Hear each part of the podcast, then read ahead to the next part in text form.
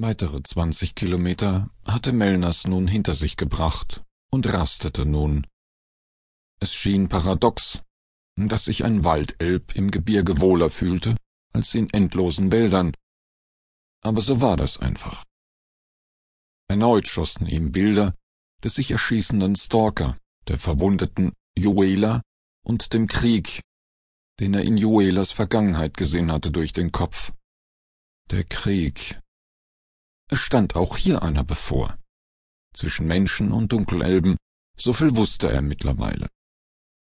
Seine Gedanken wanderten zurück zu den Kampfmaschinen und zuletzt zu der jungen Joela, die inmitten von Trümmern stand.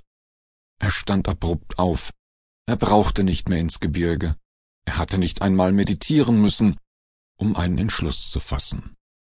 Eilig machte sich Melners auf den Rückweg.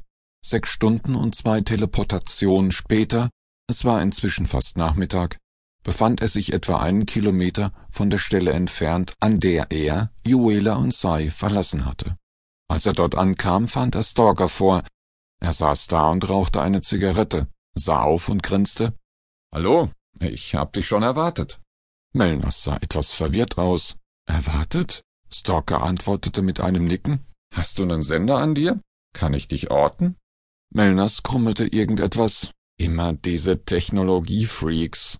Dann fragte er, wo ist Juela? Stalker erzählte, was passiert war. Melners schien nicht sonderlich überrascht. Stalker hatte seine Zigarette auf den Boden geworfen und ausgetreten.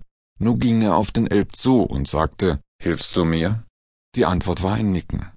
Stalker eröffnete, dass er in den Norden müsse, um dort eine wichtige Person zu treffen, die ihm bei seiner Zeitreise helfen sollte. Es dauerte einen Tag, um nach Osten ans Meer zu reisen, Erst dort erfuhr Melners, dass Stalker nach Dor in Ninim wollte. Ein Schiff auf das Festland würde aber erst in zehn Tagen fahren, so beschlossen die beiden, in der Hafenstadt zu warten. Joela musste sich über vieles im Klaren werden, über das, was sie nun war, über Melners, diesem feigen Hund, der einfach verschwand, über Sai, dem Mädchen, das zu dickköpfig war, um sich hier einfach unterzuordnen, und über Stalker, dem verhassten Stalker, der behauptete, den Schlüssel zu ihren Problemen zu haben. Sollte er recht haben, dann konnte er ihr nun zumindest nicht mehr ihre Vergangenheit nehmen, denn Azkaban war vernichtet, restlos, daran bestand kein Zweifel. Joela war wieder in dem unterirdischen Labor. Natürlich entging ihr nicht, sei's tun. Doch das Labor interessierte sie nicht, nicht im geringsten. Wichtiger war der Hangar im hinteren Teil des Komplexes. Hier befanden sich von Jahrmillionen verwittert und zerstört eine schiere Flotte von kleineren Jagdschiffen. Natürlich funktionierte keines der hier liegenden Gefährte. Wie denn auch, waren die Haltbarkeiten und Halbwertszeiten doch schon seit Unendlichkeiten Geschichte. Doch irgendwie schaffte es Juela, sich aus den Trümmern hier einen funktionsfähigen Jäger zu bauen, zumindest hoffte sie es.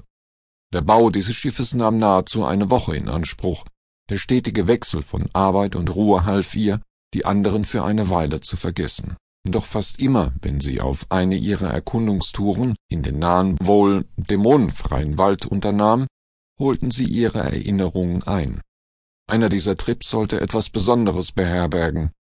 Sie traf auf einer Lichtung auf einen weißen Wolf. Was sie auch tat, was sie auch versuchte, das Tier wich ihr nicht mehr von der Seite. Bald schien der Wolf auf den Namen Kremok zu hören. Joela schickte sich mit ihrem neuen Begleiter. Warum Kremok sich an sie so hang, wusste sie nicht.